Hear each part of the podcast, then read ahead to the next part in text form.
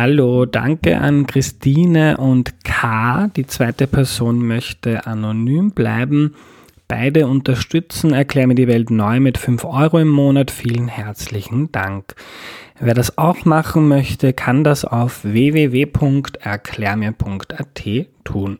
Zu Beginn auch ein Hinweis, Erklär mir die Welt feiert Ende März seinen vierten Geburtstag, voll Org. Und für diesen Geburtstag möchte ich gerne ein paar eurer Erfahrungen sammeln. Mich würde interessieren, was hat Erklär mir die Welt in eurem Leben verändert? Mir wird manchmal erzählt, dass die Inhalte des Podcasts etwas mit euch machen und ihr Dinge daraus lernt oder dann sogar in eurem Leben umsetzt, euch für etwas Neues engagiert oder irgendwas Neues probiert und genau nach diesen Geschichten suchen wir jetzt. Wer sie teilen mag, schickt sie entweder per Mail an valentina.erklärmir.at Wer das nicht mitbekommen hat, die Valentina ist die neue Mitarbeiterin von Erklär mir die Welt und ähm, arbeitet seit einer Woche, seit circa zehn Tagen ähm, und hat zum Beispiel auch die heutige Folge zu Fitness mit vorbereitet und recherchiert. Ähm, also wer mag, schickt eine Nachricht an valentina.erklärmir.at. Es kann ein Text sein, am liebsten natürlich eine Sprachnachricht. Ähm, weil, die wir, weil wir die dann im Podcast abspielen können. Oder ihr schickt uns eine WhatsApp-Nachricht mit einer Sprachnachricht oder eben auch per Text. Ähm, und die Nummer steht auf der Homepage und am Instagram-Konto von Erklär die Welt. Hier aber zur Sicherheit auch nochmal, falls jemand mitschreiben möchte. 0677 6279 1617 und bitte nur per WhatsApp-Nachricht. Alles andere bekommen wir nicht, SMS oder Anrufe. Ähm, ich würde mich total freuen, wenn einige von euch etwas teilen könnten und möchten. Und das muss bitte nichts Großes oder Orges sein. Jede kleine Geschichte interessiert mich und ich glaube auch viele andere von euch. Dankeschön. Bevor es losgeht, noch eine entgeltliche Einschaltung. Ich weiß nicht, ob ihr den Unterschied zwischen Aspirin plus C und Aspirin Komplex kennt. Ich kannte ihn nicht im Detail, obwohl ich beides schon verwendet habe und habe ihn jetzt nachgeschlagen. Also Aspirin plus C ist schmerzstillend, fiebersenkend und entzündungshemmend und dazu da, die Symptome bei einer Erkältung zu lindern und sie rasch in den Griff zu bekommen. Aspirin Komplex nimmt man dann, wenn man es sich trotz Erkältung Erkältung und Schnupfen nicht leisten kann, komplett auszufallen und weiter zum Beispiel auf die Kinder aufpassen oder etwas für die Arbeit erledigen muss, da hilft es, die unangenehmen Erkältungsbeschwerden in den Griff zu bekommen. Und zum Schluss etwas, was ich witzig finde, dass ich das auch mal bei mir im Podcast sagen kann, beziehungsweise muss, weil das muss man, über Wirkung und mögliche unerwünschte Wirkungen informieren Gebrauchsinformation, Arzt oder Apotheker. Hallo, ich bin der Andreas und das ist Erklär mir die Welt, der Podcast, mit dem du die Welt jede Woche ein bisschen besser verstehen sollst. Heute geht es um körperliche Fitness und die erklärt uns Robert Fritz. Hallo. Hallo. Hallo lieber Robert. Ähm, schön, dass du da bist. Magst du dich zu Beginn noch kurz vorstellen, bitte? Sehr gerne. Danke für die Einladung. Also mein Name ist Robert Fritz, ich bin Sportarzt. Ich bin ein Teil der Sportordination in Wien. Wir haben ein großes Zentrum, wo es um Bewegung und Gesundheit geht. Wir wollen Menschen dazu verhelfen, fitter zu werden, gesünder zu sein und mehr Lebensqualität zu haben. Äh, Robert, was heißt es, fit zu sein? Hm, was ist Fitness? Fitness ist in einer gewissen Weise Gesundheit, aber Fitness ist für mich, das tun zu können, was ich machen möchte. Sagen wir es anders, wenn ich zu wenig fit bin, muss ich auf Dinge verzichten, die ich gern tun würde. Das kann ein Ausflug sein, das kann ein Städtetrip sein, vielleicht will ich mit Freunden auf einen Berg gemütlich wandern. Kann ich alles nicht, wenn ich nicht fit bin. Also ich muss auf Dinge verzichten, die ich eigentlich machen möchte. Und wenn ich fit bin, muss ich das nicht. Aber das heißt theoretisch, wenn ähm, ich mein ganzes Leben bei mir in der Wohnung verbringen möchte, nie rausgehen möchte, dann bin ich fit. Dann brauchst du keine besondere Fitness. Ja, ich äh, bin nicht fit, oder? Nein, fit bist du deshalb ja. nicht, aber du brauchst Fitness eigentlich auch für deine Gesundheit. Und das ist in den letzten Jahren in der Sportmedizin immer mehr rausgekommen, äh, dass wir Krankheiten vermeiden können, wenn wir ein bisschen auf unseren Körper schauen. Da zählt eine gesunde Ernährung dazu, da zählt aber natürlich auch ein bisschen Bewegung dazu. Meine Erfahrung ist aber, dass die meisten Menschen glauben, sie müssen sofort Hochleistungssportler werden, also einen Marathon laufen oder einen Ironman absolvieren, um fit zu sein. Und dem ist gar nicht so. Also ich kann mit wirklich wenig Aufwand wirklich viel erreichen. Mhm. Da reden wir gleich noch drüber. Ich würde noch gern mehr darüber erfahren, was überhaupt heißt, fit zu sein. Ähm, für, für dich als Mediziner, wenn man jetzt sehr pauschal spricht, wie unterscheidet sich denn der Körper eines sehr fitten Menschen oder sagen wir mal eines normalsterblich fitten Menschen mit dem eines Menschen, der sich sehr wenig äh, bewegt und nicht, nicht sehr fit ist? Unser Körper ist prinzipiell so konstituiert, dass er immer auf Energiesparmodus läuft. Das heißt, wenn wir in die Evolution zurückdenken, haben wir uns immer dann bewegt, wenn es einen Grund dafür gab. Also die Jagd, die Flucht oder ähnliches. Äh, wir leben jetzt auch in einer Zeit, wo wir eigentlich nicht mehr jagen müssen, Gott sei Dank zumindest in, Österreich nicht flüchten müssen und es uns einfach sehr gut geht. Wir haben einen Lift, um in den Stockwerk hinauf in die Wohnung zu kommen. Du bist über die Treppe gekommen. Ich bin ja? über die Treppe gekommen, ja. Muss ein Vorbild sein. Mache ich aus mehreren Gründen. Erstens, weil ich jeden, jeden kleine Möglichkeit für Bewegung nutzen möchte, die Chance, die ich dazu habe. Ich arbeite auch sehr viel. Und andererseits auch, Lift ist langweilig, in einem Stiegenhaus sehe ich ein bisschen mehr. Das finde ich auch einfach spannender. Mhm. Also unser Körper ist einfach so ein bisschen ein fauler Hund, müssen wir ehrlich sagen. Ja, der will nicht unbedingt bewegt werden, weil es ist Energieverbrauch. Und Energieverbrauch heißt, ich muss ja auch rechtzeitig Nahrung finden. Das Problem haben wir schon lange nicht mehr. Aber es war mal so, dass man einfach Energie gespart haben, weil wir nicht immer Nahrung zur Verfügung hatten. Jetzt haben wir zu viel Nahrung, wenn man es genau nimmt, oder wir essen auch das Falsche. Und jetzt müssen wir uns auch, oder sollten wir uns auch ein bisschen mehr bewegen, damit wir das verbrennen. Und der Unterschied, wie du gefragt hast, was ist der Unterschied zwischen einem fitten und unfitten Menschen, ist der, dass der Körper ganz anders funktioniert. Es geht im Prinzip um Stoffwechselprozesse, die im Großteil über Hormone, aber im Muskel ablaufen. Das heißt, den Muskel kann ich verbessern. Und da sagen wir mal, gibt es zwei ganz große Überschriften. Das eine ist die Ausdauerleistungsfähigkeit und das zweite ist die Kraft. Das heißt, die Ausdauerleistungsfähigkeit trainiere ich mit klassischem Ausdauersport, aber für den meisten Unfitten reicht einfach gehen. Und das Kraft, die Kraft verbessere ich durch Krafttraining. Und da kann ich natürlich in ein Fitnessstudio gehen, da kann ich und soll ich auch Gewichte dazu verwenden, aber für die meisten Menschen reicht am Anfang ein leichtes Workout mit eigenem Körpergewicht. Ja, ähm, erklären Sie mal kurz, was der Stoffwechsel ist. Wir müssen uns vorstellen, dass unser Körper dann Energie verbrennt, äh, wenn der Muskel aktiviert wird. Also wenn ich im Ruhezustand bin, habe ich einen sogenannten Grundumsatz. Der ist nicht besonders hoch, das ist immer vom Typ abhängig, wie groß und wie schwer ich bin. wenn ich mich dann bewege, kommt ein Aktivitätsumsatz dazu.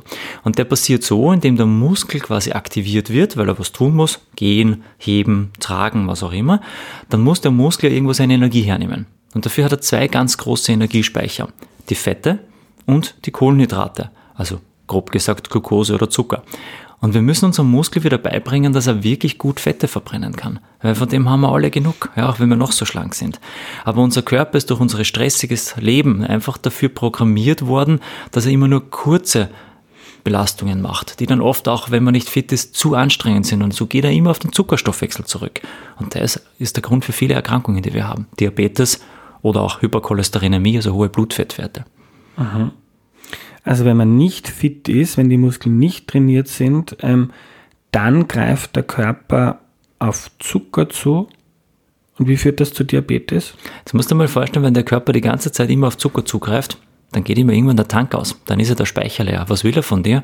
Du isst viel Blödsinn. Dann greifst du automatisch zum Süßen weil dir dein Hirn und dein Körper signalisiert, das brauche ich als Treibstoff, um zu funktionieren. Und jetzt nehmen wir noch ein wichtiges Organ her, unser Hirn selbst arbeitet nur mit Zucker.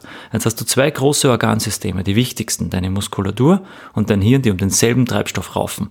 Und was ist? Du hast dann dauernd eine Unterversorgung, immer Gier auf Süßes, isst Dinge, die du nicht essen sollst und nicht essen willst und das macht dich langfristig krank. Das Problem ist einfach, dass dieser hohe Blutzuckerspiegel, der dann im Blut herrscht, zu Zuckererkrankungen führt. Das nennt man Diabetes. Da gibt es verschiedene Formen davon. Aber der klassische Typ 2 Diabetes, der Alterszucker, wie wir ihn vorher genannt halten, früher mal, äh, gibt es jetzt schon bei Zwölfjährigen. Also das hat dem Alter nichts mehr zu tun, sondern mit einer falschen Lebensweise. Und ich erwarte von niemandem Asket zu werden und keine Fehler mehr zu machen, sondern ein bisschen mehr Bewegung ins Leben zu bringen, den Muskel besser zu trainieren und damit darf ich mir auch ein bisschen mehr Blödsinn gönnen, weil der Muskel das alles verbrennt. Ah, das ist spannend. Das heißt, es geht nicht nur darum, was ich mir zuführe, sondern auch der, äh, wie der Körper dann funktioniert und wie er sich Energie holt, ist dann verschieden. Und wenn ich wenig trainiert bin, ähm, bin ich anfälliger dann für Diabetes. Zum Beispiel, ja. Und ich bin halt ein Mensch, ich habe gern äh, schöne Dinge, ich esse gerne gut. Äh, ich finde, Verzicht ist nicht etwas sehr Angenehmes. Also wenn Patienten zu mir kommen, sage ich nicht, das darfst du nicht und jenes darfst du nicht und das ist auch nicht erlaubt und das ist auch schlecht für dich. Irgendwann macht das Leben keinen Spaß mehr. Sondern ich versuche den Menschen was dazuzugeben. Und das haben wir eigentlich mit dem Thema körperliche Fitness. Also ich gebe ihnen mehr Fitness oder sie holen sich die Fitness selbst durch das Training, wo wir ihnen die Tipps dazu geben. Und mit der höheren Fitness fühlt man sich prinzipiell schon besser, aber es ist der Stoffwechsel auch ganz anders. Das heißt, ich kann das austricksen. Ich kann meinen Körper eigentlich wieder dorthin bringen, wo er hingehört, äh, in einen Bewegungsapparat und nicht in einen Sitzapparat. Ja, wir sitzen jetzt beide. Vielleicht mache ich die Interviews künftig auf dem Laufband. Im Stehen allein würde schon einen großen ja. Unterschied machen oder im ja. Gehen, ja. Mhm. Aber nein, ich meine, es ist ja nichts dabei, mal kurz zu sitzen, aber der Klassiker ist halt acht bis zehn Stunden mhm. zu sitzen, äh, vielleicht mit den öffentlichen Verkehrsmitteln ins Büro zu fahren, wenn nicht gerade überhaupt Homeoffice ist. Äh, und dann, wenn ich nach Hause komme, setze ich mich auf die Couch. Und das hat, glaube ich, und ganz sicher in den letzten zwei Jahren mit dieser Pandemie noch massiv zugenommen. Weil wenn ich nicht mal mehr meine Haus, meine Wohnung verlassen muss, weil ich im Endeffekt nur mehr vom Bett auf den Schreibtisch gehe und dann wieder ins Bett, dann haben auch viele gemerkt, dass das Gewicht ordentlich in die Höhe gegangen ist. Das ist etwas, über das mache ich jetzt einen kleinen Exkurs, aber ich lese gerade sehr viel zur Raumplanung, Mobilität und wie man die nachhaltiger hinbekommt. Das ist ein Aspekt, der mir jetzt irgendwie in den letzten Tagen viel klarer geworden ist. Also in Österreich gab es ja in den letzten Jahrzehnten starke Tendenzen zur Zersiedelung. Also da, wo man lebt, arbeitet man, arbeitet man, arbeitet man nicht und mhm. da kann man auch nicht einkaufen und für jeden Weg braucht man zunehmend das Auto.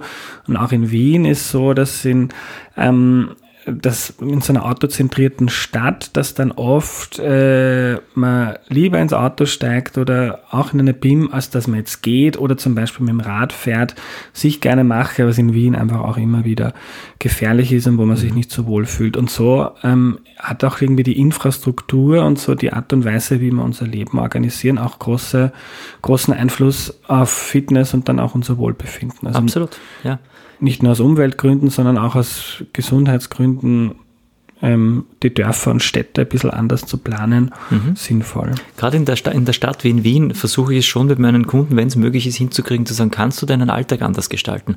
Macht es Sinn, einmal in der Woche mit dem Fahrrad ins Büro zu fahren, einmal in der Woche ins Büro zu gehen Natürlich täglich, wenn möglich, aber oft sind das Distanzen, wo das nicht möglich ist. Wie kann ich das organisieren, dass ich ein, zweimal in der Woche mehr Bewegung in mein Leben kriege, ohne dass ich einen großen Verzicht habe, sondern die sagen mir dann nach einigen Wochen, weißt du was, ich gehe jetzt viel öfter zu Fuß in die, ins Büro. Ich brauche zwar ein bisschen länger, ich brauche jetzt keine 20 Minuten, sondern 40 oder 50 Minuten, aber mir tut das so gut und ich komme so entspannt und erholt zu Hause an und da sparen wir eigentlich das zusätzliche Workout oder das zusätzliche Training. Ist doch eigentlich nicht sehr intelligent, mit der Straßenbahn nach Hause zu fahren und sich dann auf den Ergometer zu setzen. Klar kann man das machen, aber wenn ich die Chance habe zu sagen, nein, den Weg kann ich mit einem Fahrrad absolvieren, im Winter sicher nicht immer so einfach, aber wir haben auch Frühling und Sommer und Herbst, aber da kann ich es mit Gehen machen und schon habe ich ganz einfache Methoden, um die Ausdauerleistungsfähigkeit zu steigern, die körperliche Fitness zu steigern und damit die Gesundheit zu verbessern.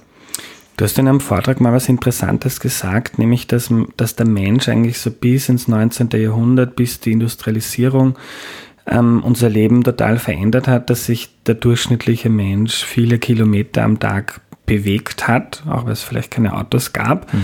Ähm, und heute sind es oft nur mehr ein paar hundert Meter. Und du betonst jetzt oft, also wenn ich an Fitness denke, dann denke ich vielleicht an Kraftsport, dann denke ich an Laufen gehen.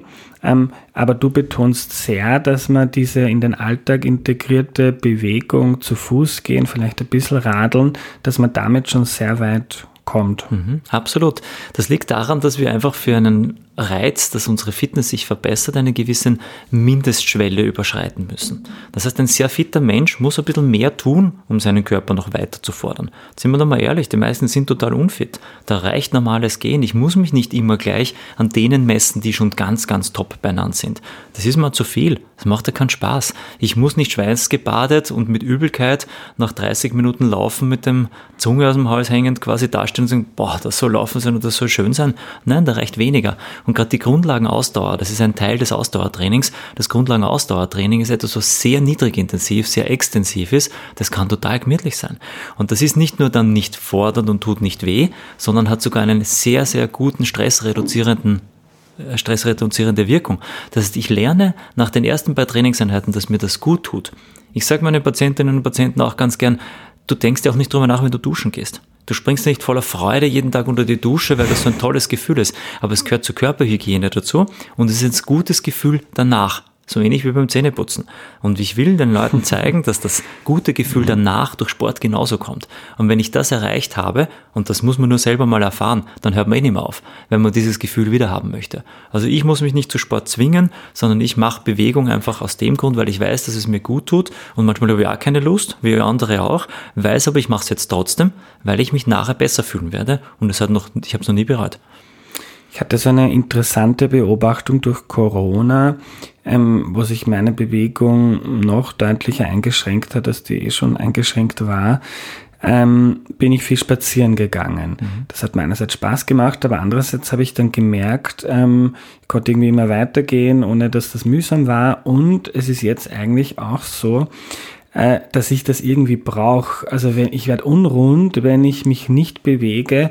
Also da gibt's auch diesen Effekt, dass man, wie du sagst, wenn man einmal anfängt, und das ist ja oft das Schwere, ähm, dass sich das dann irgendwie verselbstständigt und dass man dann, ja, Du hast es genau schon so kennengelernt, wie man es kennenlernen muss. Dieses Gefühl zu haben, ich will nicht mehr ohne.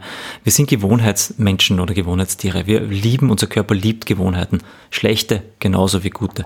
Das heißt, wenn wir uns aus diesem schlechten Rhythmus rausbringen, dass wir passiv sind, nichts tun, uns nicht vor die Tür bewegen, dann müssen wir uns nur einmal, wir sind intelligente Lebewesen, unser Hirn einschalten und sagen, ich mache das jetzt einfach, weil ich weiß, dass es funktioniert. Dann mache ich es ein paar Wochen und nach ungefähr sechs Wochen, acht Wochen stellt sich ein neues Körpergefühl ein und dann will ich nicht mehr ohne. Und das kommt eigentlich nicht aus der Medizin, aber es gibt so einen Ansatz, dass man sagt, man muss das innerhalb von 72 Stunden, wenn man sich vornimmt, auch machen. Also alle, die diesen Podcast jetzt hören, sie haben 72 Stunden Zeit, damit anzufangen. Und wenn es dann nicht machen, dann ist es wieder zu spät. Fangen sie an, tun sie es für sechs bis acht Wochen. Wenn es Probleme kriegen, also was weh tut, es irgendwie sich komisch anfühlt, holen sie sich Hilfe und die meisten schaffen das alleine wahnsinnig gut. Und wenn es am Anfang mühsam oder langweilig ist, man kann auch super Erklär mir die Welt nebenbei hören. Absolut. Ich sage den Leuten, hört sich Podcasts an daneben. Ja? Aber wenn man zu Hause im Ergometer sitzt, kann man Fernsehen, man kann sich Serien anschauen, man kann im Internet surfen, man kann viel tun. Äh, man kann auch einfach mal in den Wienerwald gehen und die Natur genießen. Aber gerade wenn ich in der Stadt bin, würde ich mir wahrscheinlich auch eine Ablenkung dazugeben. Und da ist wahrscheinlich die pushende Musik nicht das Richtige, sondern ist vielleicht mal ein Podcast eine sehr gute Möglichkeit. Ja. Ähm, eine Frage ist gekommen von einer Hörerin, ähm, wie man anfängt, wenn man sehr hohes Übergewicht hat. Ich kenne das auch von, aus meinem Bekanntenkreis, dass oft das Stigma sehr groß, dass man jetzt in ein Fitnessstudio geht oder auch laufen, ist eigentlich extrem unangenehm und man will auch nicht gesehen werden. Aber wenn ich dir so zuhöre, dann nehme ich dir das jetzt vorweg, dann wäre vielleicht ein Ratschlag, dass man jetzt gar nicht sich Fitnessstudio-Abos sucht, sondern dass man Bewegung in den Alltag integriert, zum Beispiel wie kommt man in die Arbeit oder geht man mal spazieren oder so, ist das eigentlich ein guter Beginn. Absolut. Also für die Ausdauer hast du es dann ganz leicht mit Gehen. Da würde ich auch bei massivem Übergewicht laufen gar nicht empfehlen, weil es für den Bewegungsapparat zu viel ist. Mhm. Ein Rad ist extrem gut, auch ein Indoor-Rad. Da muss ich halt schauen, dass ich, wenn ich wirklich sehr übergewichtig bin, auch ein angenehmes Rad finde. Da gibt es so Sitzräder mit ganz breiten Satteln, wo ich wirklich gut drauf sitzen kann, wo man nicht nach zehn Minuten so dahinter wehtut, dass ich sage, das geht gar nicht. Ich muss mir überlegen, dass dieses viele Gewicht ja dann auch auf einem ganz schmalen Punkt liegt, wenn ich am Rad sitze. Das ist natürlich unangenehm. Und das wird mit jedem Kilo, das ich verliere, leichter. Jetzt kommt nur eins dazu und das Krafttraining ist in der Gewichtsreduktion etwas immens Wichtiges. Das heißt, das ist Spazierengehen und diese Ausdauer ist was ganz Tolles. Aber ich verbrenne halt relativ wenig Kalorien. Das heißt, es macht schon absolut Sinn, mit Gewichten zu arbeiten. Am Anfang reicht wahrscheinlich das eigene Körpergewicht. Und da würde ich sagen, wenn es geht, bitte nehmt euch irgendjemanden, der sich da auskennt, einen Trainer in einem Studio, die, die gut sind, haben Verständnis für das und da wird man nicht ausgelacht, aber da braucht man Zusatzgewichte einmal in der Woche, idealerweise ein zweites Mal und schon kann ich meinen Muskelanteil erhöhen. Und jetzt kommen wir wieder ein bisschen zurück auf diesen Grundumsatz. Der Muskelanteil hat etwas mit meinem Grundumsatz zu tun. Das heißt, wenn ich mehr Muskulatur auf meinem Körper habe, verbrenne ich mehr Kalorien. Und da gibt es eben so eine einfache Rechnung, wenn ich nur 100 Kalorien am Tag mehr verbrenne, habe ich 5 Kilogramm Fett weniger pro Jahr. Bei 200 Kalorien sind schon 10 Kilo Fett weniger im Jahr, also fast ein Kilo Fett pro Monat. Klingt gut. Also ab ins Fitnessstudio.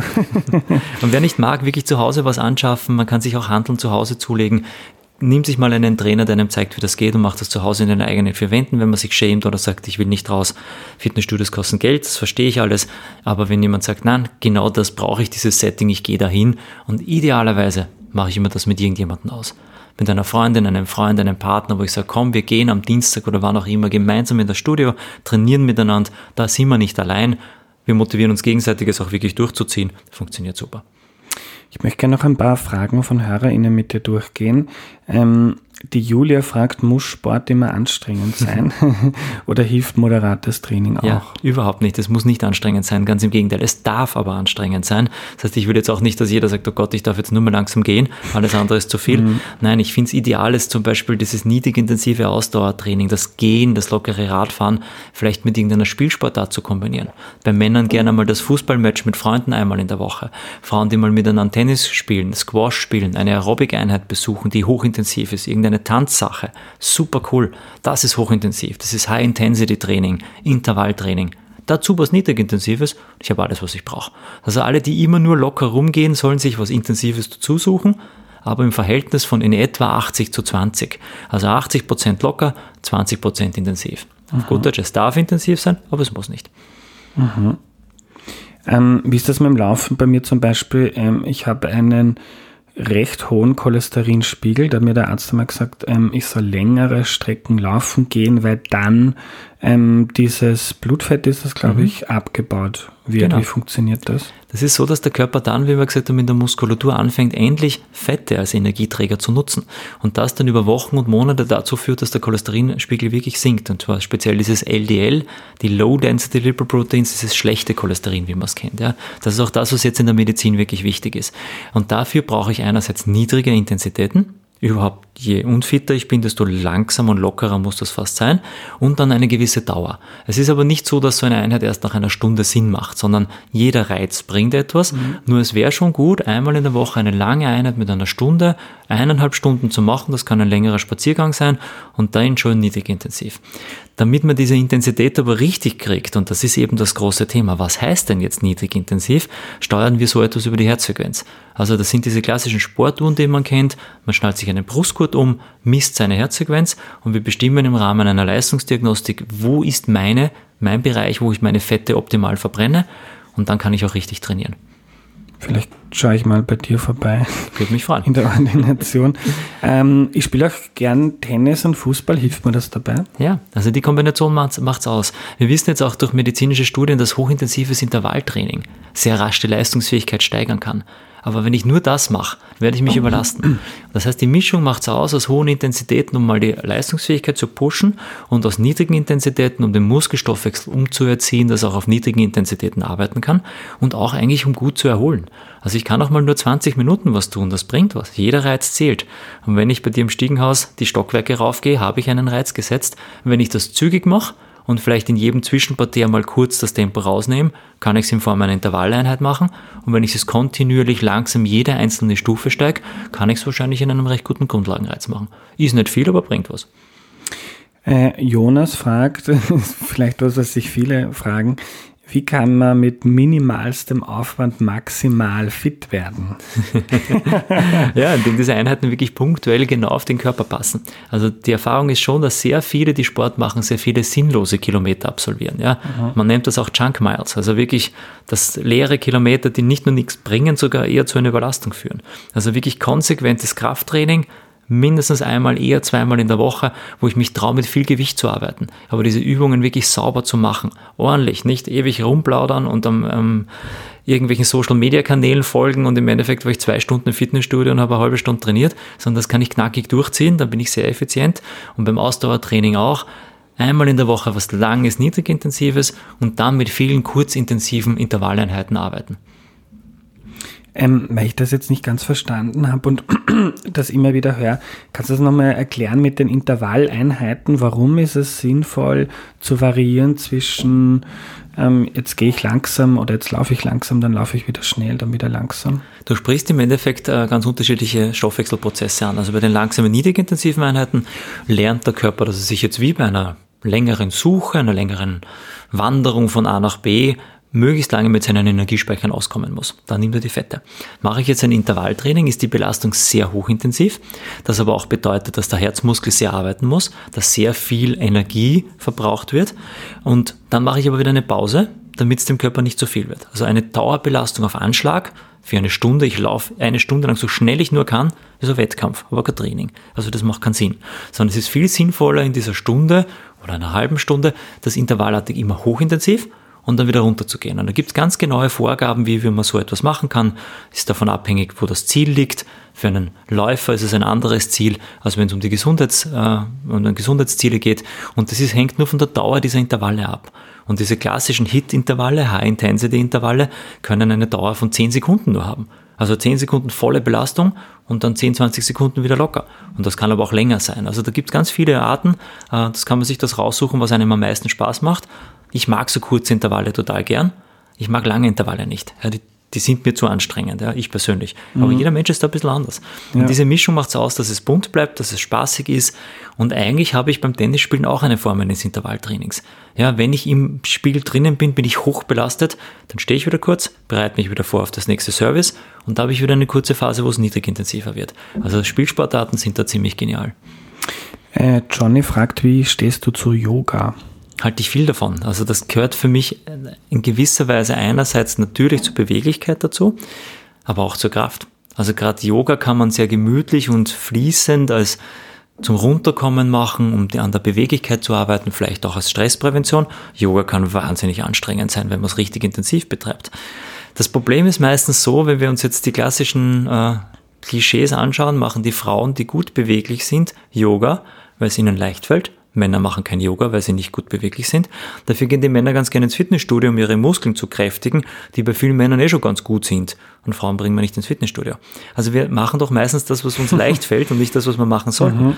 Also wenn ich was sagen darf, Männer auf zum Yoga und Frauen ab ins Fitnessstudio. Ja, macht absolut Sinn. Äh, ich gehe jetzt seit ein paar Monaten ins Fitnessstudio, ein, zweimal die Woche. Tut mir sehr gut nach einem stressigen Arbeitstag. Ähm, für genauere Beratung komme ich dann vielleicht mal zu dir in die Ordination. Aber du hast jetzt gesagt, ähm, eher, also wenn man eher mit mehr Gewicht und intensiver als dann jetzt lange herumsitzt, gibt sonst noch, also ich glaube, das ist für viele Leute, die jetzt an Fitness denken, ähm, ein recht nachvollziehbarer Gedanke. Jetzt gehe ich mal ins Fitnessstudio. Mhm. Ähm, und du was für meinen Körper. Was ist da für den durchschnittlichen Anfänger, die Anfängerin zu beachten?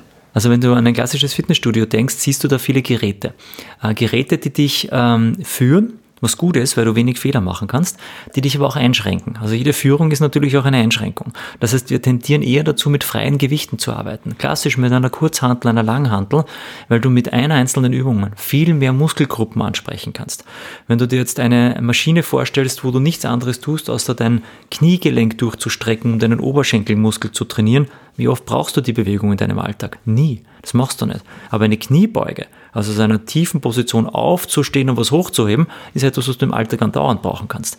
Also es geht der Trend viel mehr darin, mit freien Gewichten zu arbeiten, damit viel Gewicht zu arbeiten, mit wenig Wiederholungen zu arbeiten, aber die bitte sauber zu machen. Also es hat keiner was davon, wenn du die ganz großen Handelscheiben auflegst äh, und dann irgendwie eine Übung durchwurstelst, die du nicht sauber machst, da wirst du wehtun. Und da ist einerseits ein Spiegel ein sehr gutes Hilfsmittel, ja, wenn man sich selber einfach sieht, oder der Partner, mit dem ich unterwegs bin. Ein Trainer, der mir mal Tipps gibt und dann eine zweite Person, die mit ist und einfach darauf achtet, dass ich das sauber mache. Da muss man ein bisschen kritikfähig sein, wenn er sagt, pass auf, dein Knie weicht schon wieder aus, Achtung, dein Rücken ist nicht gestreckt, pass auf, wo deine Kopfposition ist, aber so erspare ich mir natürlich jegliche mhm. Überlastung und alle Probleme. Das ist Thema ist eher, dass ich die Übungen dann nicht sauber mache. Darum haben viele Angst vor diesen Freigewichten. Nein, bitte hin zu den Freigewichten, zeigen lassen, wie es geht. Viel effizienter, viel zeitsparender. Ähm, was ist ein Muskelkater? ja, da ist in der Wissenschaft lang diskutiert worden, hat das was mit Laktat zu tun? Was ist da wirklich passiert? Laktat ist so eine Übersäuerung im Muskel eigentlich überhaupt nicht. Ein Muskelkater ist eine Verletzung von Muskelfasern. Das ist jetzt nichts Schlimmes. Wenn ich einen Muskelkater habe, habe ich einen Reiz gesetzt, den mein Körper nicht gekannt hat. Das heißt, der erste Weg im Fitnessstudio, das erste Mal, wo ich trainiert habe, vielleicht auch der erste Lauf kann sein, dass ich am nächsten Tag Muskelkater habe. Das kann auch mal zwei, drei Tage anhalten. Das ist völlig ungefährlich, aber ein Hinweis darauf, dass es meinem Körper zu viel war. Habe ich nach jeder einzelnen Trainingseinheit über Wochen immer Muskelkater, dann mache ich was falsch. Ja, dann stimmt entweder was an der Gesundheit nicht, dann würde ich mich anschauen lassen von einem Sportarzt, aber meistens ist das Training dann einfach nicht richtig. Also keine Angst vor Muskelkater, der ist ein Zeichen dafür, dass es gewirkt hat, aber ist kein Zeichen für ein effizientes Training. Also zu sagen, ich gilt das Training nur, wenn ich Muskelkater habe, das ist ein Blödsinn. Ja. Äh, welche Rolle spielt das Dehnen? Wozu ist das gut? Ja, da sind wir uns immer noch nicht einig mhm. in der mhm. Wissenschaft. Ja, da wird viel rumdiskutiert. Macht das Sinn? Brauchen wir das? Mhm. Es geht darum, eigentlich einen vernünftigen Bewegungsradius der Gelenke zu erhalten oder herzustellen. Das heißt, es gibt einfach Menschen, die kennst du, wenn sie ihr Ellbogengelenk durchstrecken können, sie es komplett überstrecken oder ihre Finger sind überstreckbar. Die nennen wir hypermobil die sollen nicht dehnen. Die haben schon so viel Beweglichkeit, dass wahrscheinlich sogar zu viel ist. Die sollen Kraft trainieren. Die sollen diese Gelenke stabilisieren. Der Klassiker, der es aber nicht mal schafft, seinen Ellbogen richtig durchzustrecken oder wo die Oberschenkelrückseite oder der Hüftbeuger durch das viele Sitzen total verkürzt sind, die können an dieser Mobilität, wie man es so schön nennt, schon arbeiten. Das macht schon Sinn. Und da gibt es verschiedene Ansätze von statischem Dehnen, wo ich eine Position lange halte, über dynamische Formen, aber da wird das Yoga zum Beispiel gut dazu passen. Ich bin ein Freund von denen, ich finde das sehr sinnvoll, es fühlt sich gut an, es erhöht den Bewegungsradius der Gelenke und erspart mir Verletzungen. Ich habe äh, bei einem Vortrag von dir was Interessantes gehört und zwar hast du ähm, gesagt, ein regelmäßig trainierender 75-Jähriger kann so fit sein wie ein untrainierter 25-Jähriger. Da habe ich mal ähm, sind die Augenbrauen mal hoch gegangen. Ist das wirklich so? Ist wirklich so, ja. Und ich habe jeden Tag ein Beispiel in der Ordination.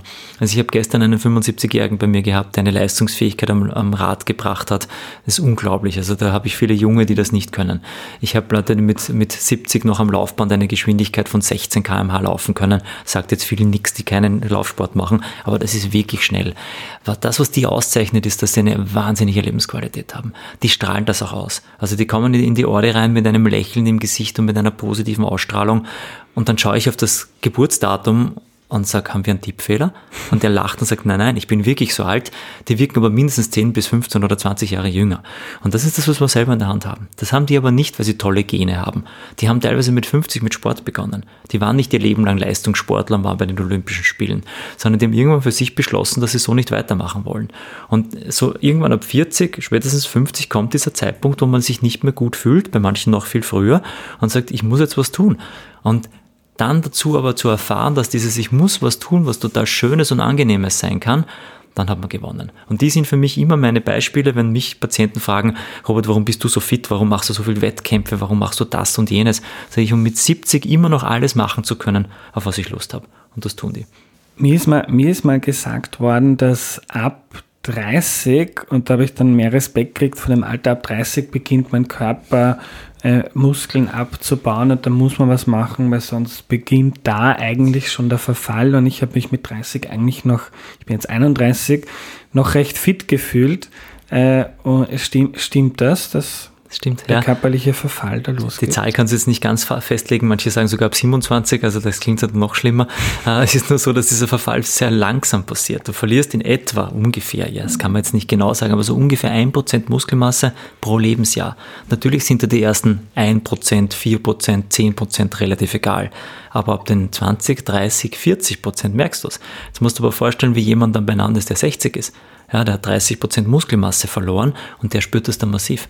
Und irgendwann kommst du dann in ein Thema hinein, was für einen 30-Jährigen mit Recht, ich bin Mitte 40, noch recht weit weg ist. Das nennt man dann eine Pflegeproblematik. Es kommen Leute zu mir mit dem Wunsch, ihre Einkaufssackerl, die sie vom Supermarkt gekauft haben, wieder in ihre Wohnung tragen zu können. Die sagen zu mir, ich habe eine tolle Wohnung seit 20 Jahren, die hat keinen Lift. Aber ich kann nicht mehr. Ich schaffe es nicht mal mehr so raufzukommen, weil ich so unfit bin, geschweige denn, dass ich noch eine Sporttasche oder eine Reisetasche, noch ein Einkaufssackel darauf tragen kann. Ich will aber nicht umziehen. Machen Sie mich fit, dass ich das wieder schaffe. Und das geht. Also den Punkt wollen wir uns ersparen, dass wir irgendwann mal so schlecht beieinander sind, dass wir den Alltag gar nicht mehr schaffen. Und wenn wir ehrlich sind, hat uns die letzten Jahre das Ganze ein bisschen beschleunigt, weil wir wirklich kaum noch Bewegung gemacht haben oder viele wenig Bewegung gemacht haben, dass es viel früher schon auftreten kann. Ja. Und kann man dann, wenn man sich jetzt durchschnittlich viel bewegt, also man macht, man geht, man versucht deine Ratschläge zu befolgen, aber macht jetzt nicht, ähm, läuft jetzt nicht wie du Triathlon und Co. Ähm, kann man das dann halbwegs stabilisieren oder bis wann kann man das stabilisieren? Weil irgendwann wird ja vermutlich ähm, die Biologie und das Alter doch ihren Zoll, oder wie sagt man? Ja. ja, genau. Also es ist so, du wirst mit 80 keinen 19-Jährigen mehr schlagen können, der fit ist, aber es gibt so Zahlen, dass man sagt, man kann 40 Jahre 40 bleiben. Ich habe mit 27 mit Sport angefangen.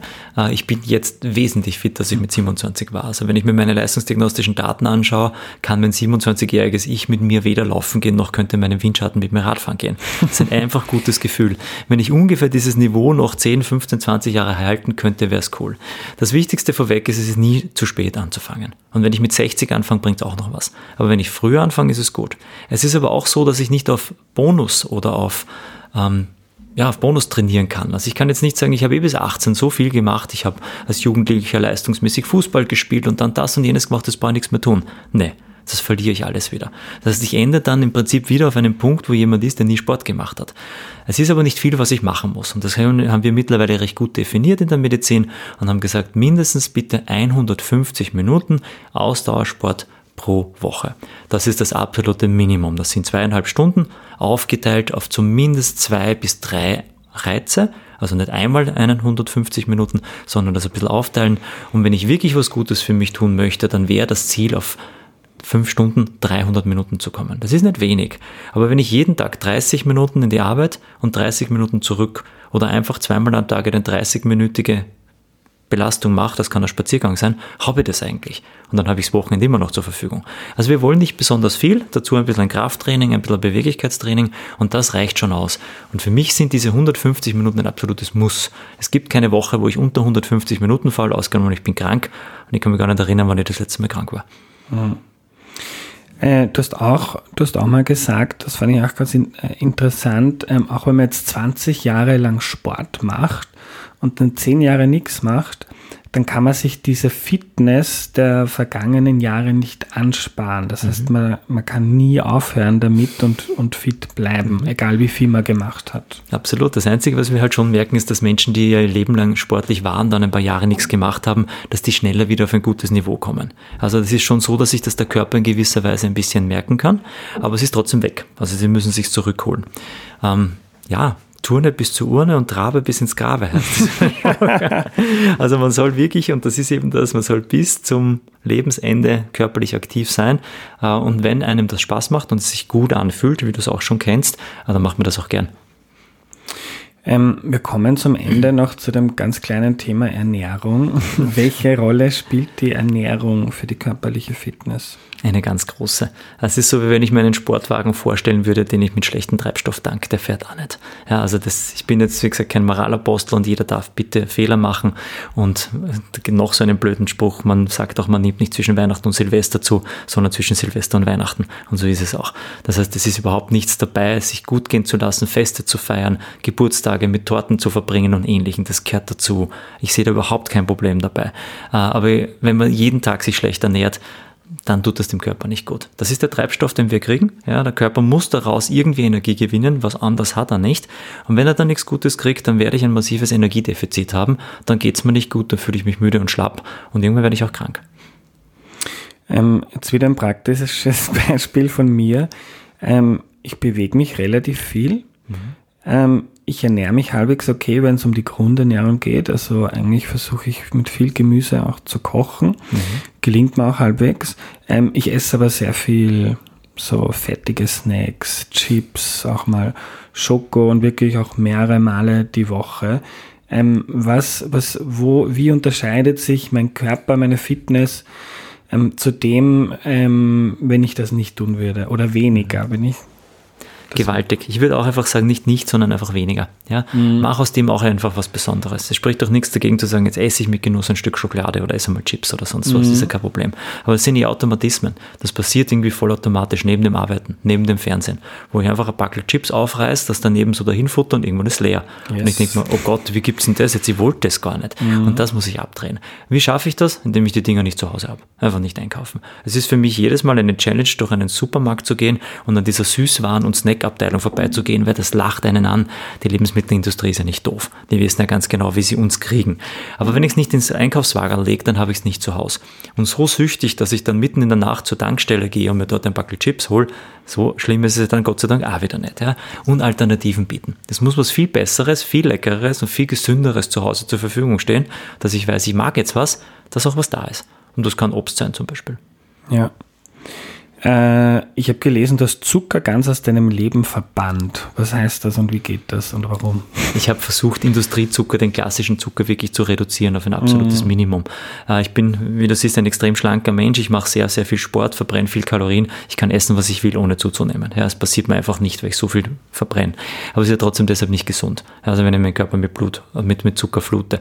Und ich habe es dann irgendwann einmal über Patienten, denen ich das immer geraten habe, selbst ausprobiert. Ich wollte einfach wissen, wie das ist. Ich habe meinen ersten Ironman gemacht, weil ich wissen wollte, wie das ist. Nicht um irgendwie jemandem was zu beweisen, sondern um Erfahrung zu sammeln, wie fühlt sich das an. Deshalb laufe ich auch Marathon dann hat sich der Spaß dazu entwickelt. Aber mhm. gemacht habe ich es prinzipiell, um das kennenzulernen. Das habe ich mit dem Zucker auch gemacht und ich habe ein irrsinnig angenehmes Gefühl dabei gehabt, diesen Zucker nicht mehr zu brauchen. Nur zwei Wochen waren die Hölle. Ja, also zwei Wochen ohne dem habe ich glaube ich drehe durch, weil ich andauernd Zucker gebraucht habe. Und das war für mich ein Zeichen, dass sich da eine Sucht aufgebaut hat. Und ich bin nicht gern süchtig. Ich bin ganz gern, habe gern ganz gern Kontrolle über mich, äh, dass ich sage, ich esse am Plätzchen, wenn ich will, aber nicht, weil ich muss.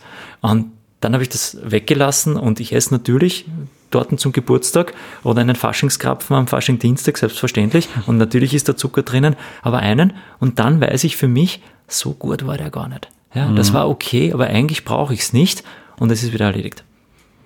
Ähm, letzte Frage, hast du einen Buchtipp zum Thema? Wenn man, wenn man jetzt dir interessiert zugehört hat und nicht gleich zu dir in die Ordination stürmen möchte, ähm, wo man bisschen mehr sich einlesen kann, drüber nachdenken? Oder sollte man gar nicht zum Lesen anfangen, sondern einfach rausgehen und spazieren? Mir wäre lieber, wenn man, ja, man, man soll sich wahrscheinlich eher draußen bewegen und, und die Natur genießen. Ich habe leider keinen guten Buchvorschlag, mhm. leider. Wenn ich irgendwann mal Zeit habe, schreib mal eins. und so sind wir noch nicht gekommen. Aber es sind im Prinzip wirklich banale Dinge. Ja, es sind wirklich einfache Dinge, das tun, was einem gut tut. Äh, sich selber mal ein bisschen einen Schubs verpassen und sagen, komm, geh jetzt raus. Wenn wir da aus dem Fenster schauen, scheint die Sonne. Es ist Winter und kalt draußen, ja, aber es ist ein Traumwetter. Rausgehen, in die Sonne gehen. Wir haben in Wien alle Möglichkeiten. Wir haben so ein wunderschönes Land. Ganz Österreich hat viele Möglichkeiten. Das bitte nutzen und vielleicht auch da draußen mal genießen und wertschätzen, wie gut es uns allen eigentlich geht. Und zum Schluss noch die Erinnerung an die schöne Regel, diese 72 Stunden. Also wenn man sich was vornimmt, das innerhalb von drei Tagen machen, sonst ist das irgendwie wieder weg. Genau. Was haben wir, wenn wir jetzt davon ausgehen, wir haben heute einen äh, Donnerstag ist heute, äh, sagen, dieses Wochenende fange ich an. Ja, diesen Samstag, weil es geht heute nicht, heute ist Büro, morgen kann ich auch nicht, da auch schon was geplant. Samstag, Sonntag, komm, die erste halbe Stunde draußen spazieren gehen, wenn ich noch nichts gemacht habe. Für die, die eh was machen, vielleicht ein bisschen länger. Ja, packt euch zusammen, fahrt in den Wienerwald, geht's in den Prater, irgendwo, wenn es nicht in Wien ist, äh, wo was Schönes ist. Vielleicht einen Freund anrufen oder eine Freundin, die ich schon lange nicht mehr gehört habe. Nicht am Telefon quatschen, sondern sagen, treffen wir uns, gehen wir miteinander spazieren und reden wir da. Er hat ein viel schöneres Gefühl und noch ein Gesundheitsbenefit. Danke für deine Zeit und deinen Elan, Robert. Danke für die Einladung.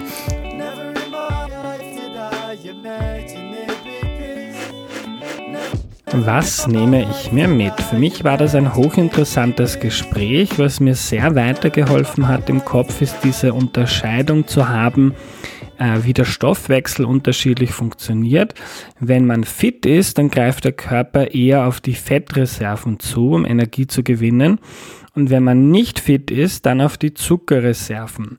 Und wenn die leer sind, dann will der Körper neuen Zucker und zwar schnell und wir bekommen Heißhunger und essen dann am Nachmittag eine halbe Tafel Schokolade oder was anderes Süßes. Und das und die Unterscheidung ist auch so, dass das Hirn läuft nur mit Zucker und wenn jetzt der Rest des Körpers auch noch mit Zucker läuft, dann ist das einfach sehr viel. Also dann braucht man einfach sehr viel Zucker. Wenn also die Muskeln schon den Zucker verbrauchen, der da ist, dann zwingt uns das Hirn quasi dazu, mehr Zucker in den Körper zu schaffen. Wir werden also, kein Scherz, quasi gezwungen, Schokolade zu essen. Wenn man sich jetzt viel bewegt und fit ist, dann hängt nicht so viel am Zucker. Da spielt auch der Stress rein, hat mir der Robert nachher noch erzählt. Ähm, wenn wir im Stress sind, dann ist das aus der Evolution her so, dass unser Körper auf Angriff oder Flucht aus ist. Dann greift er sofort auf die schnell verfügbaren Zuckerreserven zu. Und wenn wir jetzt im chronischen Stress sind, dann ist das quasi immer so. Und auch da bekommen wir dann Heißhunger und essen dann meistens das Falsche. Und das kennt ja, glaube ich, auch der eine oder die andere aus dem Büro, wenn es stressig ist. Und das ist irgendwie auch bei mir ein Muster. Wenn man sich regelmäßig bewegt, sagt Robert, dann kann man dieses Level an Alarmbereitschaft, also diesen Stress, aber absenken. Wenn euch die heutige Folge interessiert, dann hört mal in die zweite Folge von Erklär mir die Welt rein, also in Nummer zwei. Da geht es um gesunde Ernährung, die ist aus 2018, aber immer noch hochaktuell, wie ja fast jede Folge von Erklär mir die Welt, weil die Idee ja immer ist, dass die Folgen nicht nur eine Woche aktuell sind, sondern viele Jahre. Und zum Ende nochmal der Aufruf von Beginn. Zum vierten Geburtstag von Erklär mir die Welt möchten wir gerne wissen, was der Podcast in eurem Leben verändert hat. Macht ihr etwas anders? Denkt ihr anders? Schickt uns ein Mail an valentina.erklärmir.at oder meldet euch per WhatsApp, am liebsten natürlich per Sprachnachricht. Da können wir, die können wir dann im Podcast abspielen. Danke fürs Zuhören. Nächste Woche kommt eine Folge dazu, wie das Kino funktioniert. Zu Gast ist der Chef des Votiv Kino in Wien. Das ist eine sehr, sehr interessante Folge geworden. Bis dahin habt es gut, euer Andreas.